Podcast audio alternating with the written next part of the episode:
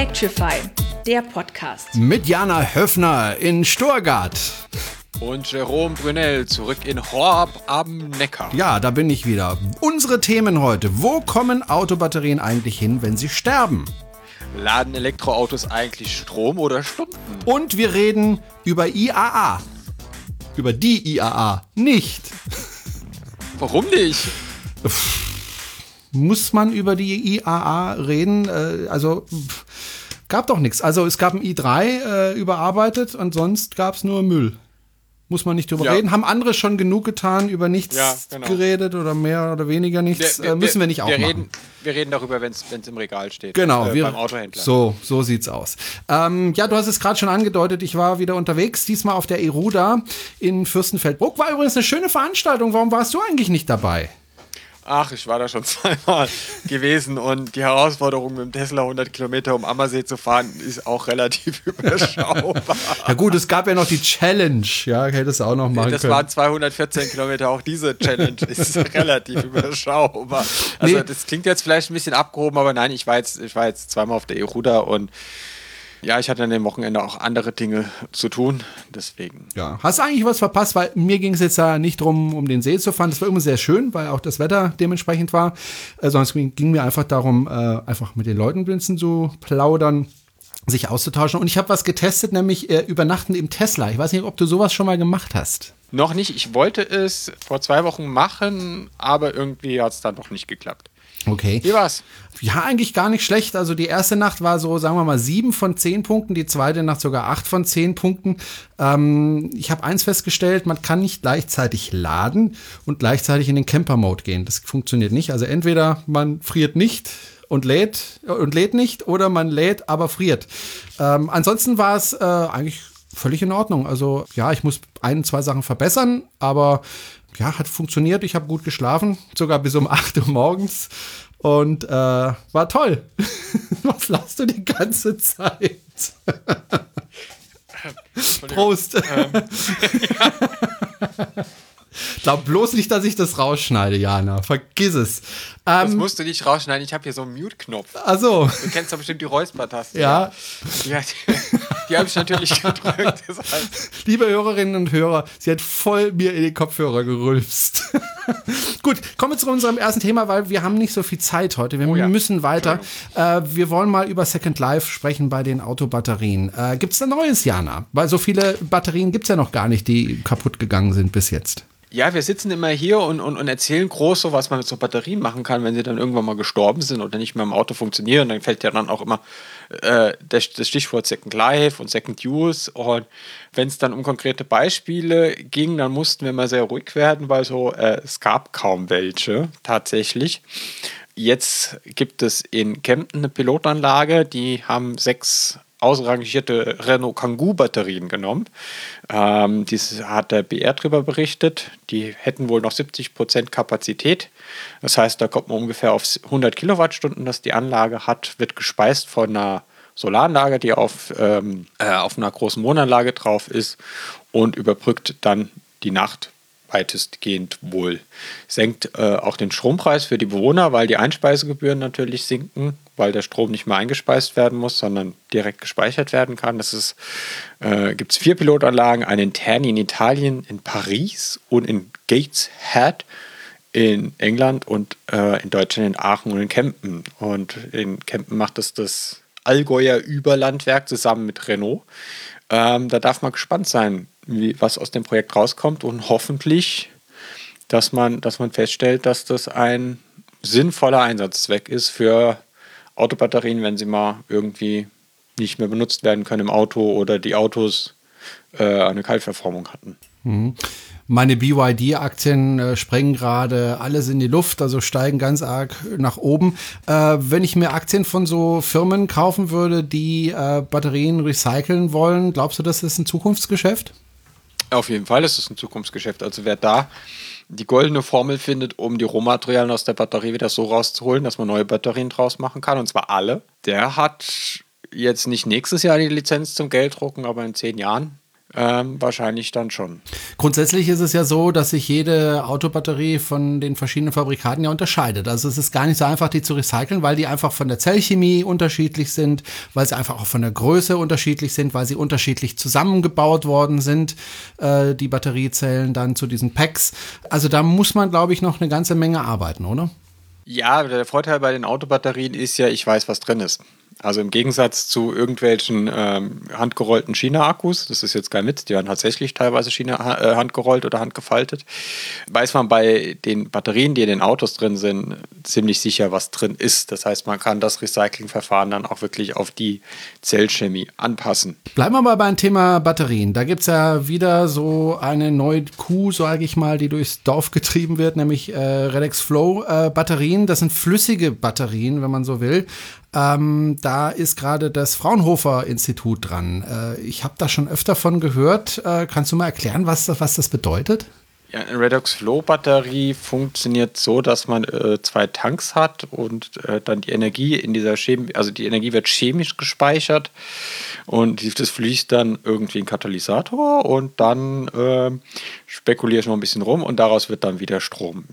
Jedenfalls ist das, ähm, hat einen sehr guten Wirkungsgrad und die hat vor allen Dingen eine sehr große Lebensdauer. Also die hat sehr zyklenfest, ist die chemische Speicherung. Das Problem ist halt, man braucht große Mengen dieser Flüssigkeit. Deswegen taugt es im Auto eigentlich nichts. Jetzt werden alle irgendwie wieder aufschreien. Da gab es doch diesen Schweizer oder Österreicher, der mhm. die Flow-Batterie ins Auto eingebaut hat. Ja, gut, ich habe, ich glaube, es hat noch keiner gesehen, dass es tatsächlich funktioniert das wollen wir jetzt mal nicht weiter besprechen, aber das Straunhofer Institut hat jetzt eine 20 Megawattstunden Batterie installiert. 20 Megawattstunden muss man sich vorstellen, das sind 200 Tesla-Akkus, oder? Wow, das wäre eine ja, Menge. Also zwei, ja.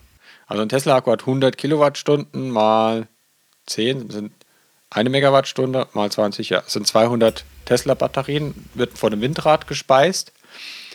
Und ist natürlich dann äh, wirklich interessant für Großanlagen, äh, um tagsüber erneuerbar produzierten Strom aus Sonne oder, oder während stärkeren Winden erzeugten Strom aus Erneuerbaren ähm, zu speichern und dann zu nutzen bei der berühmten Dunkelflaute, von der immer alle Angst haben.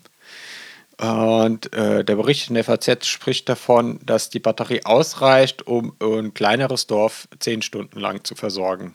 Das wäre ordentlich. Ja, das wäre ordentlich. Und es sind wohl mehrere Tanks mit 45.000 Liter Flüssigkeit. Also klein ist sie wohl nicht. ja gut, aber Platz hat man ja für solche Projekte grundsätzlich. Also wenn man es nicht ins Auto einbauen muss, äh, dann spielt der Platz ja nicht so eine große Rolle. Ja, vor allem, man kann ja so eine Redox Flow Batterie auch in, in, in Kellern von Industriehallen verstecken oder, oder unterirdisch verstecken. Also man ja. muss sie ja jetzt nicht auf die Wiese stellen. Genau. Gibt es da irgendwelche Gefahren, die von so einer Flüssigkeit ausgehen? Nö, oder? Uff, ich glaube, trinken sollten wir es nicht, aber. Sonst bist du halt ziemlich geladen. ja. Gut. Aber für die Autos ist es eher wahrscheinlich nichts. Ja, äh, glaube ich nicht. Also da hätten wir, glaube ich, schon was gehört. Mhm. Gut, schauen wir einfach mal. Äh, wenn wir jetzt schon Jingles hätten, würde ich jetzt das Jingle einspielen. Äh, Nachrichten. Ähm, haben wir aber nicht, deswegen machen wir es einfach so. Äh, und die erste Nachricht, Jana, kommt von Daimler. Ja, Daimler will weiter in die Elektromobilität investieren. Das Daimlerwerk in Tuscaloosa, Alabama, soll die SUV-Modelle der Produkt- und Technologiemarke EQ produzieren. Da äh, dieses Plastikauto, was vorgestellt wurde auf der IAA, unter anderem. Dafür investiert Daimler vor Ort eine Milliarde Euro. Tesla-Chef Elon Musk kommentierte diese Ankündigung auf Twitter mit den Worten: That's not a lot of money for a giant like Daimler Mercedes, which that do more of by zero. Das sei nicht viel Geld für einen Giganten wie Mercedes. Er würde sich wünschen, sie hätten wohl, es wünsch, er würde sich wünschen, sie hätten wohl eine Null vergessen. Daimler griff diesen Faden auf und lieferte die fehlende Null nach. You're absolutely right, Elon Musk. Here the missing zero, investing more than 10 billion dollars in next generation EVs and 1 billion in battery production, war eine Antwort Tweet auf darauf. Ein Link in Daimler Tweet verweist aber dann auf die gesamte EQ-Strategie. Es bleibt also zu hoffen, dass dieses Investment ausreicht. Investiert Tesla doch alleine 5 Milliarden Dollar in, nur in die Gigafactory, um Batterien zu bauen. Mhm.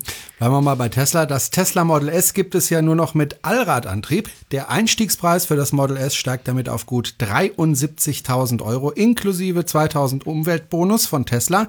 Wer noch einen reinen Hecktriebler möchte, muss sich nun nach einem gebrauchten Model Model S umschauen. Eigentlich wollte Tesla noch Hecktriebler bei den Bestandsfahrzeugen vorhalten. Derzeit sind aber keine verfügbar. Tesla geht diesen Schritt wohl auch, um das Model S preislich deutlicher vom kommenden Model 3 abzugrenzen. Denn es ist zu erwarten, dass es bei voller Ausstattung an den alten Einstiegspreis des Model S von etwa 68.000 Euro rankommt. Und zum Schluss, die MBW hat die neue Ladekarte Mobility Plus vorgestellt. Neben dem Zugang zum ständig wachsenden ENBW-Netzwerk bietet die Karte nun auch eine Roaming-Funktion. Sie bietet jetzt Zugang über 7000 Ladestationen in Deutschland, Österreich und der Schweiz. Partner sind unter anderem Allego, Kelag, Electric Drive Salzburg und verschiedene deutsche Stadtwerke. Die Karte kostet 7,90 Euro Grundgebühr im Monat. Abgerechnet wird in nach Ladeleistung gestaffelten Minutenpreisen, schwerer Satz, schweres Tarifmodell. Beim Roaming fällt zusätzlich 1 Euro pro Ladevorgang an. Bleiben wir gleich mal bei diesem Thema. Äh, das ist ja eine Diskussion, die ja immer wieder geführt wird und die auch immer wieder geführt werden muss, nämlich soll man abrechnen nach Zeit? Äh, also nach Minuten oder soll man abrechnen nach der Kilowattstunde? Ähm, wenn jetzt alle gleich schnell laden würden, äh, dann wäre es ja eigentlich kein Problem. Dann wäre es äh, Banane, ob man jetzt nach Kilowattstunden oder nach Zeit abrechnet. Aber die Fahrzeuge, die laden halt nun mal alle nicht gleich schnell. Also eine Renault Zoe lädt schneller als ein BMW i3 oder ein Twizy. Und äh, gut, Tesla ist vielleicht ein bisschen außen vor, aber der lädt ja bis zu 112 Kilowatt. Äh, Ladeleistung. Ähm, was favorisierst du eigentlich? Kilowattstunde äh, oder Nee, nicht Kilowatt oder Kilowattstunde? Jetzt muss ich wieder überlegen. du glaubst gar nicht, wie oft ich auf der Eruda darauf angesprochen worden bin. ja, ja, ich bekam öfters mit Mails zu. Kilowatt ist das. Ladeleistung ist Kilowatt. Die Ladeleistung ist Kilowattstunden und abgerechnet wird nach Kilowatt. Die Ladeleistung ist Kilowatt. Kilowatt. Das hast du, hast du mich schon ganz durcheinander gebracht. Und abgerechnet wird in Kilowattstunden. Genau. Das zählt der Zähler. Ja. Also ich bin ganz klarer Fan äh, für den Kilowattstunden-Tarif. Ähm, weil es ist ja auch nicht so, dass ich im Restaurant irgendwie für die Zeit, die ich da sitze, zahle, sondern für das, was ich verkonsumiere. Und ähm, auch daheim zahle ich den Strom, den ich verbrauche. Und dann möchte ich auch bitte unterwegs den Strom zahlen, den ich verbrauche. Bei Schnellladungen kann man vielleicht noch drüber diskutieren. Ähm, und es kommt ja auch noch dazu, dass vielleicht, auch wenn alle gleich schnell laden, theoretisch ist es ja dann so, der eine hat einen kälteren Akku, der lädt vielleicht ein bisschen langsamer, dann wird das Laden ja nach oben raus auch langsamer. Dann will man vielleicht Park and Ride machen und das Fahrzeug außerhalb der Stadt abstellen, hat aber 100 Kilometer Fahrt hingehabt, will es dann aufladen, damit man wieder heimkommt, ähm, fährt dann mit der U-Bahn in die Stadt, geht auf die andere Seite des Bahnsteigs, fährt wieder zurück und parkt das Auto um, weil sonst das Laden so teuer ist, weil diese Zeittarife, die laufen ja, solange das Fahrzeug angesteckt ist.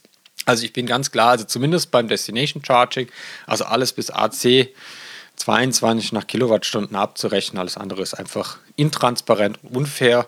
Und ich habe es ja gerade schon gesagt, dass das Tarifmodell von der NBW ist ja nach Ladeleistung gestaffelt. Und das ist einfach viel zu kompliziert. Bis ich das jemandem erklärt habe, hat er sich schon zwei Benziner gekauft. so kann es mal auch sagen. Aber ich will mal von der anderen Seite das betrachten. Also wenn du jetzt selber eine Ladesäule anbietest, die, sagen wir mal, 50 kW maximal abgeben kann und jetzt kommt ein Twizy und lädt da mit 3 kW die nächsten dreieinhalb Stunden, dann ärgerst du dich doch auch, wenn du da gerade mal, was weiß ich, 8, 9 Kilowattstunden da abgeben kannst, äh, dementsprechend dann auch dann nur abrechnen kannst, aber die Ladesäule dreieinhalb Stunden blockiert ist. Da hast du ja auch keinen Spaß dran. Naja, also dein, dein Beispiel hinkt insofern, weil ich den Twizy normalerweise nicht an eine Schnellladestation anschließen kann, weil die ja fest angeschlagene Kabel haben. Also legal kann ich den da gar nicht anschließen, ähm, sondern es geht ja tatsächlich nur um dieses AC-Laden bis 22 Kilowatt an Typ 2. Naja, es gibt ja, es gibt ja einen Typ 2 auf Schuko-Adapter, glaube ich. Ich sagte, legal, legal kannst du an so einer Säule gar nicht laden, weil ja das fest angeschlagene Typ 2 Kabel dran ist. Äh, Ach so. ja. es geht, es geht ja tatsächlich nur um dieses, diese, diese Ladestationen, die in der Stadt stehen, die auf Parkplätzen stehen, die in Parkhäusern stehen und nicht die Schnellladestationen an der Autobahn. Klar, da will man einen großen Durchsatz. Aber äh, ja, wenn, wenn die halt ständig blockiert sind, dann sind es wohl zu wenige. Also wenn da, wenn da ständig geladen wird, ähm, sind es wohl zu wenige. Ich meine, jetzt hat man in Mainz neue Ladesäulen gebaut und hat eine Höchststandzeit von zwei Stunden. Also ein E-Golf kriegt man nicht voll in der Zeit. Okay. Weil, weil der lädt halt nur mit 6,6 kW. Da kriegt er 12,5 Kilowattstunden rein in zwei Stunden. Damit kann er 100 Kilometer fahren. Tesla kriegst du auch nicht voll in der Zeit, in zwei Stunden. Also, ja. Es ist halt äh, ist ein Problem. Da an den Ladesäulen wird im Moment, glaube ich, noch gar nicht abgerechnet. Und wenn dann nach Kilowattstunden, weil sie von Energy sind. Aber es ist halt einfach äh, komisch. Also, es ist halt einfach kompliziert und unnötig. Was wäre denn eine Lösung, die beide Seiten zufriedenstellen würden? Also auf der einen Seite die Anbieter, die sagen, ich möchte natürlich möglichst viel Geld verdienen, auf der anderen Seite die User, die natürlich sagen, ich möchte möglichst wenig Geld ausgeben. Ähm, ich meine, das Problem ist ja tatsächlich, dass sie unterschiedlich schnell laden und äh, dann ist jeder, der langsam laden kann und dann übrigens auch weniger Kilowattstunden in der Zeit äh, reinpumpen kann, äh, ja, derjenige, der, der ständig im Nachteil ist. Ja. Wenn man das, das zeitliche System nutzt. Ja, genau. Eben, das ist das Problem. Der, der langsam lädt, ist im zeitlichen Nachteil. Derjenige, der Park and Ride nutzt, ist im Nachteil. Derjenige, der äh, Laternenparker ist und vielleicht das Auto über Nacht laden möchte und nicht nachts um drei rausstapfen möchte zum Umparken, ist im Nachteil. Der Vorteil ist natürlich, dass keiner das Fahrzeug zwei Wochen an der Ladesäule abstellt und in Urlaub fliegt. Das ist nämlich das, das, das nächste Problem. Also ich ärgere mich, wenn ich dann sehe, da ist ein Auto an, an der Ladesäule, an die ich gerne rangehen möchte. Das Auto ist im Grunde schon fast voll. Oder aber ist ein Auto, das extrem langsam lädt äh, und ich kann halt nicht laden, weil eben das, äh, die Ladesäule blockiert ist. Das würde sich ja. vielleicht verändern, wenn es eben dementsprechend teuer ist und dass ich sage, ich gehe so lange dran, wie ich kann, äh, wie ich muss ähm, beziehungsweise, ja, so wie es ja Tesla inzwischen auch macht, die ja eine Strafgebühr, wenn du dran bleibst, äh, erheben, wenn die äh, benutzt wird, die Ladesäule, beziehungsweise die anderen Stalls. Ähm, ja, also ich möchte auch, dass, dass die möglichst kurz da dran hängen. Also du hast Park and Ride äh, angesprochen. Bei Park and Ride finde ich, ist es ja noch mal ein bisschen anders. Da kannst du ja auch äh, Ladesäulen hinbauen, äh, kleine Ladesäulen, die mit was weiß ich, mit maximal 11 kW laden, aber auch von mir aus mit 3 kW, äh, wo du dich auch den ganzen Tag hinhängen kannst, ja, und dann eben einfach nur die kW bezahlst, weil jemand anders KW muss da nicht ran, ja, äh, weil jemand anders muss da ja nicht dran, äh, weil es einfach viele von diesen Ladesäulen dann da gibt. Also ich kann mir vorstellen irgendwann, dass es ein ganzes Parkhaus voll mit Ladesäulen gibt, äh, wo jeder auch den ganzen Tag dranhängen kann, ohne sich jetzt dumm und dappig zu zahlen, sondern einfach ja, nur gut, die Kilowattstunden aber, aber sich, zahlt. Ja, aber im Moment sieht es ja so aus, als würde sich der Zeittarif verfestigen, weil immer mehr auf diesen Zeittarif gehen. Also alle, die jetzt ein Abrechnungsmodell einrichten, gehen auf den Zeittarif. Und wenn wir jetzt nicht handeln und jetzt nicht eingreifen und sagen, stopp, das ist die falsche Entwicklung, wird sich das System so verfestigt haben, dass nichts mehr dass, dass es sich nicht mehr ändert. Und dann ist es einfach unattraktiv. Dann ist es ja auch für die Anbieter unattraktiv, weil natürlich keiner ihre Infrastruktur nutzt. In Stuttgart guckst du ja auch, dass du eher zum Aldi fährst, wo du nichts zahlst, als äh, irgendwelche mit, mit, mit, mit New Motion oder mit Plug Surfing 7,20 Euro die Stunde zu bezahlen. Das ist richtig. Ja, ja dann zahle ich mich 14 Euro für 100 Kilometer mit meinem Auto. Und das ist dann ehrlich gesagt ein bisschen zu viel. Also dafür fahre ich mich nicht Elektroauto, um am Ende irgendwie das Doppelte zu zahlen wie mit dem Benziner oder mit dem Diesel. Das Problem ist halt nur, dass die Ladesäule beim Aldi jetzt immer öfter zu ist. Also ich nicht ran kann, weil da jemand anders lädt. Und wenn ich jetzt, sagen wir mal, auf der Durchfahrt bin oder dringend Strom brauche, äh, und an der Aldi-Ladesäule nicht tanken kann, dann gehe ich halt an eine öf andere öffentliche äh, Tanksäule und dann ist es ja, mir unter es, Umständen egal, wie viel mich das kostet. Hauptsache, ich kriege Strom. Ja, aber es, du, musst, du musst ja auch sehen, dass, dass, dass wir reden hier von 22 Kilowatt Ladesäulen. Es wird sich, du wirst diese Ladesäulen nicht mehr nutzen auf langen Fahrten, um zu, zwischenzuladen, weil du die Schnellladeinfrastruktur hast. Du wirst diese Ladesäulen nur noch nutzen, um, wenn du Laternenparker bist, über Nacht zu laden. Während des Einkaufs zu laden, während du in der Stadt bist zu laden, während dein Fahrzeug auf dem Park-and-Ride-Parkplatz steht zu laden, am Hotel zu laden. Also nur noch Ziel laden. Weil es fährt ja jetzt keiner mehr. Also früher bin ich von der Autobahn abgefahren, bin nach Heidelberg in die Innenstadt gefahren, habe dort an einer 22 Kilowatt Säule meine Zoe aufgeladen. äh, und bin nach einer Stunde aus der Stadt wieder rausgefahren auf die Autobahn. Das ist ein riesen Umweg. Das macht ja keiner mehr, wenn ich heute an jeder Raststätte eine Schnellladestation habe. Ja, also besteht ja auch gar nicht mehr die Gefahr des Blockierens. Und, und, und, du kannst ja auch einfach sagen, wenn du jetzt einen Hotspot hast, wie die Planie in Stuttgart oder die Eberhardstraße am Rathaus, dass du einfach sagst, okay, hier stehst du halt maximal drei Stunden. Das ist halt jetzt nichts, wo du dich nachts hinstellst, um dein Auto aufzuladen, sondern das ist halt tagsüber, oder sagst halt, tagsüber drei Stunden, nachts ist egal. Äh, Parkscheibe ins Auto und wenn du halt überziehst, kostet Geld. Hm. Ich meine, das, wär, das wäre die einfachste, das wäre die Low-Tech-Lösung. Ähm, wenn man es dann ein bisschen sophisticateder haben will und ein bisschen mit Hightech, könnten wir auch einfach sagen, ich mache einen Kombitarif.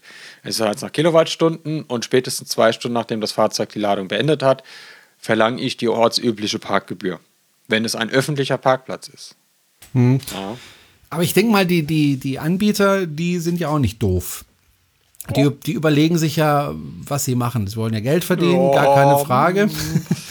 Ähm, das würde ich jetzt so nicht unterschreiben. Ja, aber ich gehe jetzt mal einfach davon aus. Also ich gehe jetzt mal einfach davon aus, dass die, die Leute, die sich damit beschäftigen in den Firmen und überlegen, okay, wir bauen eine Ladesäule, die kostet so und so viel, wir würden gern so und so viel damit verdienen, wie machen wir das jetzt äh, und sich das überlegen. Aber es scheint ja bei allen Firmen in die Richtung zu gehen, das hast du ja gesagt, dass es Richtung ähm, zeitabhängige äh, Abrechnung geht das wird ja einen Grund haben, warum die das machen. Offensichtlich, äh, also es, es, löst zumindest mal ein Problem, nämlich dass jemand länger an der Ladesäule bleibt, als er muss. Ja, aber ähm, das ist quasi nur ein positiver Nebeneffekt des eigentlichen Problems, weil wenn du nach Kilowattstunden abrechnen willst, musst du ja einen geeichten Zähler haben.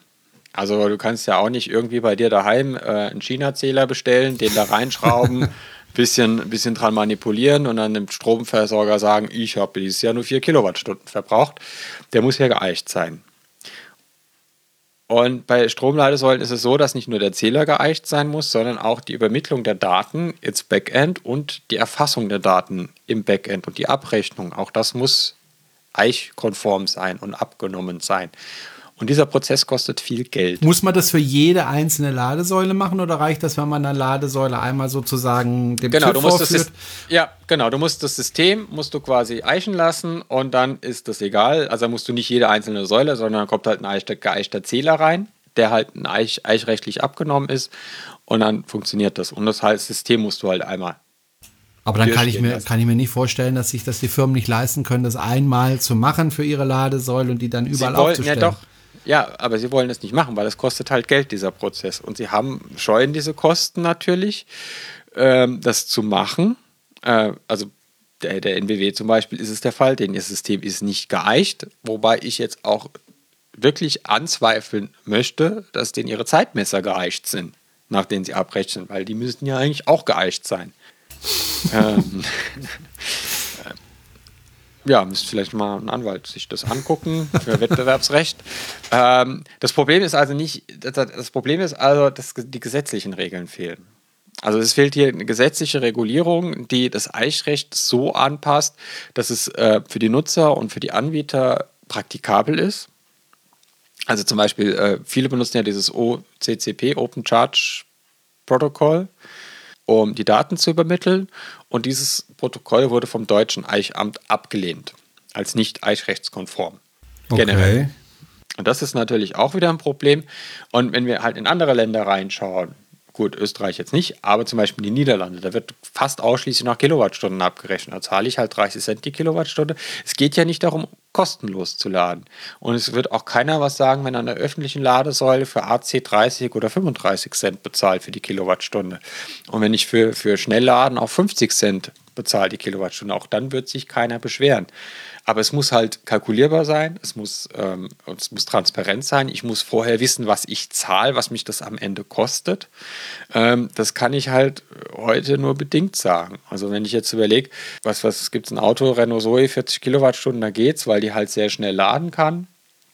Aber zum Beispiel ein Golf mit einer 33 Kilowattstunden, äh, wenn ich dann mit Prepaid oder mit Roaming lade, weil ich halt nicht so oft lade, dann wird das halt richtig teuer. Und ansonsten brauche ich halt die Karte und habe dann dieses komische Tarifmodell, wo man irgendwie eine ganze Tabelle für braucht. Ist schwer und ich glaube, es wir müssen jetzt die Gelegenheit nutzen, jetzt wo sich äh, hoffentlich bald eine neue Bundesregierung bildet, dieses Thema auch auf die Agenda zu bringen und äh, dass das dass nicht immer nur in Sonntagsreden von Elektromobilität geredet wird, sondern dass auch endlich die gesetzlichen Grundlagen dafür geschaffen werden, dass sich dieses System durchsetzen kann. Weil das, das zieht sich ja durch viele Bereiche denn, also Eigentumsrecht, ähm, Eichrecht, äh, etc. pp. Hm. Ich will gleich nochmal auf die Politik zu sprechen kommen. Äh, vorher vielleicht folgendes ähm, System. Hier in Horb haben wir ja auch Ladesäulen. Da zahlst du, wenn du ähm, den Schokostecker benutzt, äh, pro Stunde 60 Cent für den Strom, also zeitlich basiert. Ähm, wenn du allerdings äh, Typ 2 verwenden möchtest, zahlst du pro Stunde 2,50 Euro. So. Wäre das ein Ding, wo du sagst, naja, das ist fair und das, damit kann ich ja. leben, weil das ist ja. schnell und langsam unterschieden? Ja, das ist ja das, was, das ist ja das, was mhm. ich gesagt habe, was die, was die MBW auch macht. Mhm. Nur, dass sie dann an Typ 2 auch noch differenziert, ob ich zweiphasig lad, einphasig lad oder dreiphasig lad. Mhm. Das ist halt extrem komplex. Also du hast es ja jetzt auch nicht verstanden, nachdem ich es dir erklärt habe, das Tarifmodell von der NBW. und, und, du solltest dich ja eigentlich damit auskennen. Ja, nee, doch. Und so, so, so versteht es halt auch kein anderer. Ich meine, wenn ich an, an der Straße stehe und stecke mein Auto in der NBW-Säule an und dann kommt jemand, das ganz interessiert, oh, Elektroauto ist ja super und so, und da kannst du mir laden kann. Und was kostet es? Und dann sage ich, naja, kommt drauf an, ob es jetzt mit äh, New Motion Roaming und Roam oder mit Plug Surfing Roam ob, sie, äh, ob ihr Auto mit 6,6 kW lädt oder mit 3,7 äh, oder ob sie eine Prepaid-Karte haben und ein Vertrag ist der schon weg.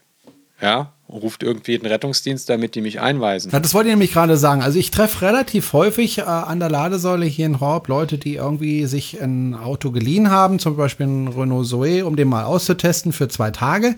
Äh, die kommen dann an die Ladesäule und äh, manchmal helfe ich denen dann dabei. Aber genau das ist der Punkt. Also Kürzlich zum Beispiel äh, war da eine ältere Frau, ich schätze mal so Anfang 50, äh, die sich äh, ja Renault Zoe ausgeliehen hat für zwei Tage, um das mal zu testen.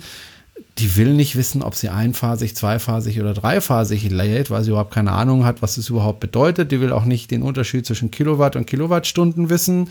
Die will einfach wissen, was sie zahlen muss, wenn sie einsteckt. Punkt. Ähm, und das kann sie nur wissen, wenn es einen festen Kilowattstundenpreis gibt, weil, weil ich ja dann, weil Liter ist ja quasi das Kilowattstunden vom Verbrauch und das, das kriegt man ja dann mit. Das Auto braucht 11 oder 17 oder 20 Kilowattstunden auf 100 Kilometer und ich weiß, die Kilowattstunde kostet 30 Cent, äh, dann ist das einfache Mathematik.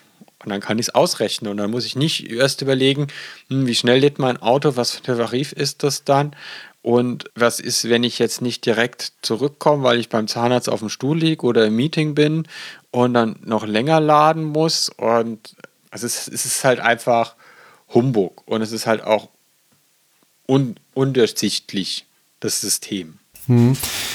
Du hast vorhin die Politik angesprochen. Wir hatten ja jetzt gerade Bundestagswahlen. Wir zeichnen am Mittwoch nach den Bundestagswahlen auf. Äh, noch gibt es äh, keine Koalition. Ähm, da wird jetzt erstmal angefangen zu verhandeln. Aber so wie es aussieht, könnte es sein oder ist es relativ wahrscheinlich, dass wir eine Jamaika-Koalition bekommen, also CDU, CSU mit der FDP und den Grünen. Angenommen, das käme so, äh, glaubst du, dass jetzt nach den Bundestagswahlen äh, da was vorangeht in der Gesetzgebung Richtung Elektromobilität oder wird man es weiter verschleppen, wie es bisher war. Aber ich hatte so das Gefühl, wenn ich mit Politikern gesprochen habe, und ich habe relativ häufig das getan äh, vor der Bundestagswahl, ich hatte so das Gefühl, ähm, ja, im Moment wollen wir jetzt erstmal nichts machen, lass uns erstmal die Bundestagswahl machen und nach der Bundestagswahl sehen wir weiter. So, jetzt sind wir nach der Bundestagswahl, jetzt müssen erst noch die Koalitionsverhandlungen geführt werden. Glaubst du, dass die Politik jetzt langsam mal da in die Puschen kommt? Naja, also die Konstellation äh, CDU, CSU, FDP und Grüne, ja, es wird sicher nicht einfach, weil äh, gerade bei dem Thema äh, die, die Positionen ja eklatant auseinanderlaufen. Dann ist natürlich die Frage, wie viel Positionen die Grünen mit 8,9 Prozent überhaupt durchsetzen können und ob ihnen dann wichtiger ist der Kohleausstieg oder wichtiger ist ein, ein festes Enddatum für den Verbrennungsmotor, wo ich sagen muss, na gut, das hat sich, das erledigt sich sowieso von selbst. Das braucht man nicht legislativ festzulegen, wann der Verbrennungsmotor äh, in Rente geht. Das, das, das passiert einfach so. Ich habe kürzlich ein Interview gelesen mit einem Wissenschaftler auf spiegel.de, äh, der gesagt hat, 2026 wird der letzte Verbrennungsmotor äh, verkauft. Und zwar nicht, weil das erzwungen worden ist, sondern weil es sich einfach so ergeben wird. Glaubst du da auch dran? Ja, meine Schätzung liegt eher bei 2028. also, äh, ja, also am Ende, es kann am Ende kann es auch 2032 sein. Ich glaube, das macht auch den Bock nicht fett. Wir müssen halt jetzt nur die Voraussetzungen schaffen, dass das auch funktioniert und halt dann auch diese ganzen Probleme lösen, wie Kohleausstieg. Und der Kohleausstieg ist ein großer zentraler Bestandteil der Mobilitätswende, weil ähm, wir natürlich gucken müssen, dass wir den Strom, den wir zusätzlich brauchen, das ist nicht viel, den wir zusätzlich brauchen, aber dass der Strom natürlich sauberer wird, den wir ähm, für diese Autos nutzen. Das heißt, der Kohleausstieg muss kommen, die Energiewende muss vorangetrieben werden. Wir müssen massiv in diese Speichertechnologien rein. Ähm, wir müssen, ähm, ja, ich meine, da, besteht ja auch eine wirtschaftliche Chance. Ne? Ähm, wenn wir diese Speichertechnologien erfinden und in der Welt verkaufen können, haben wir vielleicht mal wieder einen Vorteil gegenüber den anderen, die in den letzten zehn Jahren alles erfunden haben und uns verkauft haben. Die FDP stand der ganzen Geschichte Elektromobilität ja eher kritisch gegenüber, um das mal ganz vorsichtig auszudrücken. Oder anders gesagt, die haben ja massiv gegen Elektromobilität gestänkert. Äh, die Grünen hingegen haben sogar Werbespot gedreht in einem BMW i3. Äh, CDU, CSU, naja, da habe ich nicht viel zum Thema gehört.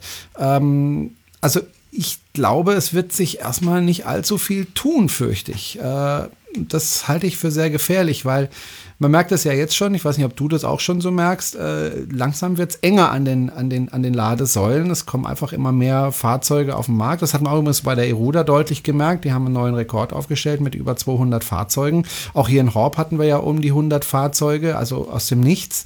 Äh, danke übrigens an dieser Stelle nochmal an alle diejenigen, die gekommen sind. Hat mich wirklich sehr gefreut. Ähm, also da tut sich gerade massiv was und äh, ich habe so das Gefühl, dass äh, zwar was passiert, also wir haben ja oft genug darüber berichtet, also es gibt ja jetzt äh, überall Ladesäulen, äh, die aufgestellt werden, ähm, da passiert ja schon was, aber man hat es ja auch in Norwegen mitbekommen, äh, da wartet man im Moment sogar davor, äh, Elektroautos zu kaufen, weil man einfach nicht mehr Schritt halten kann mit den Ladesäulen. Ähm, wir haben es ja noch nicht so weit, ähm, aber ich habe so das Gefühl, da wird immer noch so geschlafen. Und ich glaube, man hat irgendwie immer noch nicht erkannt, äh, dass wir gerade äh, ja in eine Disruption äh, laufen, sprich, dass der Verbrennungsmotor vielleicht viel schneller verschwinden wird, als, als alle glauben. Ja gut, aber ich meine, wenn es keine Infrastruktur gibt, kauft auch keiner ein Elektroauto. Ne? Also äh, das, ist ja, das ist ja auch schon eine Voraussetzung. Aber das sieht man ja zum Beispiel, jetzt wird, jetzt wird hier massiv ausgebaut. Ähm, der MBW ist da ja auch dran beteiligt und, und, und, und die öffnen ja irgendwie in der Woche fünf neue Schnellladestandorte derzeit. Ähm, aber das sieht man halt auch, die bauen halt 50 kW Ladestationen heute noch. Ne? Obwohl sich abzeichnet und absehbar ist, dass das 50 kW jetzt eigentlich ja, ist im Moment noch State of the Art, ja, aber das, das ist ja, soll ja auch keine Investition für zwei Jahre sein, die die jetzt machen, sondern eine Investition für acht Jahre, für zehn Jahre. Dass man da jetzt nicht hingeht und direkt äh, 100, 150 kW aufbaut. Gut, man könnte, man, man, kann das ja, denke ich, erweitern, oder? Relativ ja, genau. Also die haben, die, die haben einen eigenen Travo, aber die ABB-Ladesäule, die sie da hingestellt haben für 30.000 Euro, die müssen sie halt dann wegschmeißen.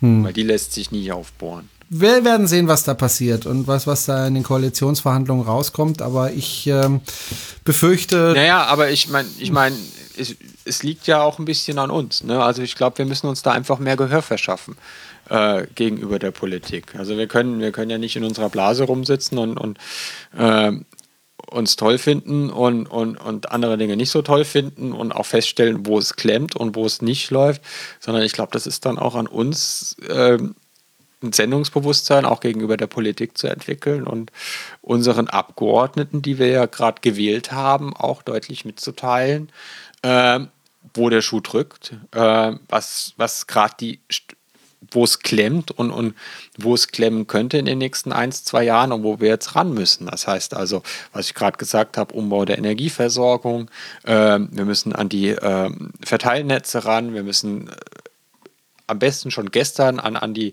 Planfeststellungsverfahren ran, wir müssen an die Landesbauordnung ran, dass einfach, wenn ein neues Wohngebiet erschlossen wird, dass dann einfach, also wenn heute ein neues Wohngebiet erschlossen wird, wird in der Regel nicht mitgeplant, dass da vielleicht mal alle um 17 Uhr heimkommen und ihr Elektroauto aufladen wollen.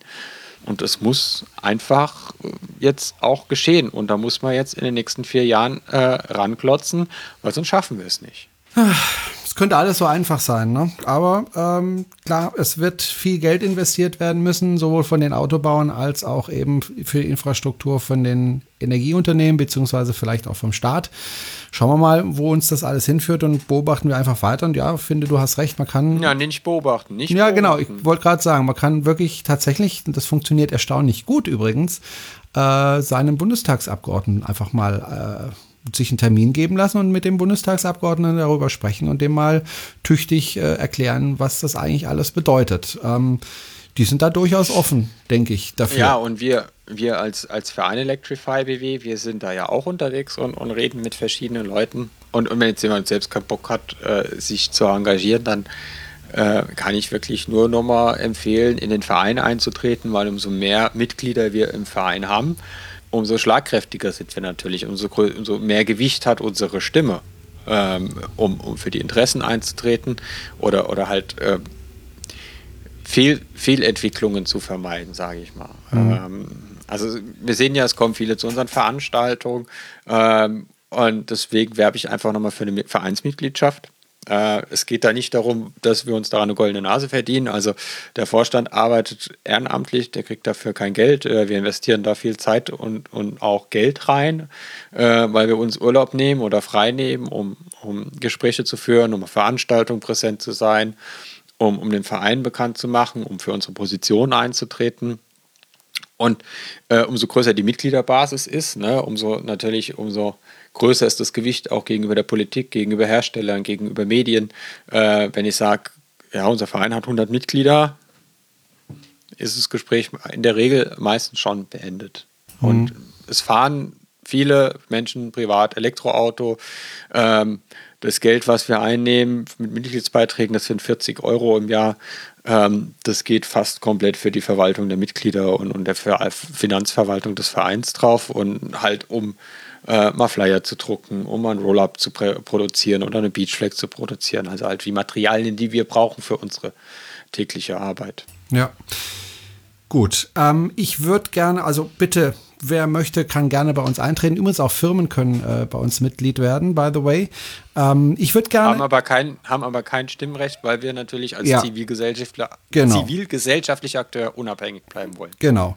Ähm, ich habe mitbekommen, als ich auf der Eroda war, dass viele äh, Renault Zoe-Fahrer ein bisschen gefrustet sind, weil sie gerne einen größeren Akku haben wollen und äh, ja, Renault nicht liefert. Das ist aber noch ein kleiner Frust verglichen mit dem Frust derjenigen, die sich gerne ein Opel Ampera i äh, kaufen möchten oder zumindest wenigstens leasen äh, würden. Es gibt schlicht und ergreifend äh, keine Opel Ampera i in Deutschland äh, zu kaufen. Äh, und jetzt hat sich PSA-Chef Carlos Tavares äh, gemeldet. Das wird unser Zitat der Woche. Er hat nämlich gesagt, der Ampera i ist ein gutes Auto, aber er macht Verlust. Das können wir nur hinnehmen, wenn er auf die Firma abstrahlt und dadurch andere Autos verkaufen würden. Wenn auf die Firma abstrahlte und dadurch andere Autos verkauft würden. Sprich, also, die sagen, wir machen Verluste mit dem Ampera E, das ist wahrscheinlich der Grund, warum wir nicht verkaufen. Das ist sehr klug. Und auch nicht verkaufen werden in Zukunft. Das heißt, der Opel Ampera E ähm, schreibt die unrühmliche Geschichte des EV1 Ford äh, bei General Motors, zumindest bei Ja. der ehemaligen deutschen Tochter. Ja, schade. Schade. Ich glaube, Opel könnte die Autos verkaufen wie geschnitten Brot. Ähm, zahlreich. Also die Zulassungszahlen wären bestimmt deutlich höher, wenn das Auto da wäre. Es würde auch positiv aufs Markenimage abstrahlen, auf jeden Fall. Ähm, und ich glaube, Opel kann jede positive Abstrahlung auf sein Markenimage gebrauchen. Ähm, ja, Opel hat halt kein Elektroauto im Angebot und PSA, der Mutterkonzern, also Citroën Peugeot, äh, hat auch kein, Elektro, äh, kein eigenes Elektroauto im Angebot. Die sind auf Zulieferung von Mitsubishi angewiesen. Ähm, also der Cesero oder der Ion und der äh, Berlingo, die haben halt Technik von Mitsubishi drin. Und ja, ich weiß nicht, wo Opel hin möchte, wenn die kein E-Auto haben. Ja, das ist, äh, weil es war ja auch mal die Überlegung da, Opel komplett in eine Elektrofirma äh, umzuwandeln. Also der vorherige Chef von Opel wollte das ja eigentlich machen, äh, musste ja dann gehen oder ist freiwillig gegangen, so genau weiß man es ja nicht. Ähm, Ja, schade, dass daraus nichts geworden ist. Äh, ich hätte es mir für Opel gewünscht. Das wäre einfach mal eine, eine, Perspektive gewesen für, für die Opelianer. Aber ähm, ja, da denkt man in den Chefetagen leider äh, anders. Ähm, ob das richtig ist oder nicht, wird die Geschichte zeigen. Ich vermute mal eher nicht. Ich finde es schade, dass es. Jetzt wissen wir auch, warum der Opel überhaupt nicht umworben worden ist, als, als bei der Veranstaltung, die wir letztes Jahr äh, in Stuttgart haben, als da ein Opel Ampera E rumstand und nicht mal ein Mitarbeiter daneben stand. Ne? das war dieses Jahr auf der iMobility. Genau, ja, genau du nicht. haben sie ihn einfach abgestellt. Und ja, jetzt wissen wir auch warum. Gegangen. Also das scheint äh, schon länger bekannt zu sein, vermutlich. Ähm, lass uns mal über unsere eigene Veranstaltung sprechen. Du hast mir gesagt, keine Sternenfahrt, Jana. Was ist los? Ich gucke doch so gerne in die Sterne. Ja, es gibt, ich hatte ja in der letzten Folge angekündigt, dass wir eine Sternfahrt nach Stuttgart machen wollen zum Aktionstag Elektromobilität am 8. Oktober. Das muss leider ausfallen, weil die organisatorischen Hürden einfach viel zu hoch sind. Also man kann sich vorstellen, wenn man jetzt zum Land und zur Stadt geht und sagt, wir schaffen 150 Autos ran und wollen die auf einen Platz stellen, der dann auch nur, nur über einen Fußgängerweg äh, zu erreichen ist, äh, wie hoch die Anforderungen dann sind. Dann gab es auch zeitliche Verzögerungen mit Zusage, Schirmherrschaft, Zusage, äh, Finanzierung, weil wir als Verein natürlich nicht irgendwie 5000 Euro für so eine Veranstaltung mal rauskloppen können. Dass, dass dann die Fristen auch alles zu eng war, als dass wir dann sagen könnten, dass das hätten wir jetzt noch sinnvoll organisieren können. Natürlich ist trotzdem jeder herzlich eingeladen, am 8. Oktober nach Stuttgart zu kommen. Wir haben halt keinen zentralen Sammelplatz, wo sich alle Autos treffen, aber es gibt die äh, große Fläche von der Stadt auf dem Karlsplatz und auf dem Marktplatz. Da dürfen ähm, wir dann hin. Da dürft ihr hin und es gibt 150 Ladestationen mit je zwei Ladepunkten über die Stadt verteilt. Also Strom kriegt auch jeder, zwar teuer, ist MBW. Aber ähm, genau, wir treffen uns halt nicht auf dem schönen Ehrenhof vor dem neuen Schloss in Stuttgart, sondern dann auf dem Marktplatz an unserem schönen Stand. Jetzt ist die Zeit ganz knapp. Was ich noch sagen will, wir haben noch eine kleine Hörergeschichte. Ja. Äh, eine Hörergeschichte. Nämlich äh, Christian Brandlehner hat uns geschrieben. Der hat für Alexa, das ist die Assistentin von Amazon, einen Skill programmiert, mit dem man jetzt einfach unseren Podcast hören kann. Also man muss wohl nur noch sagen, Alexa, spiel mal was Gescheites und dann kommt unser Podcast. Vielen Dank an äh, Christian. Er äh, hat mir die Mail schon vor ein paar Wochen geschrieben, ist ein bisschen untergegangen. Entschuldigung dafür. Haben wir jetzt erwähnt. Wie komme ich denn jetzt an diesen Skill ran? Also ich habe ja eine Alexa zu Hause. Äh, du hast eine? Ja. Aber ich nenne sie oh. immer Computer, so wie Raumschiff Enterprise. Ähm, ah. Das kann man ja machen. Äh, wo kriege ich den Skill her? Äh, aus unseren Shownotes. Ja, da ist Gut. der Link drin. Also ich könnte jetzt den Link vorlesen, nee, aber das, das wäre ein bisschen mal. langweilig. Ich wollte nur darauf hinaus, dass du das sagst aus den Shownotes. Gut, wir müssen zum Ende kommen. Wir haben nicht mehr Sendezeit heute. Erkläre ich nächstes Mal, woran das liegt. Äh, jetzt haben wir einfach keine Zeit mehr. Das war's äh, von uns beiden. Hey, das war jetzt mal richtig kurz und knackig. Äh, vielen Dank, Jana, und wir hören uns irgendwann demnächst wieder, Jana. Ja, ich freue mich, Jerome. Ja, ich freue mich auch. Tschüss. Tschüss. Tschüss.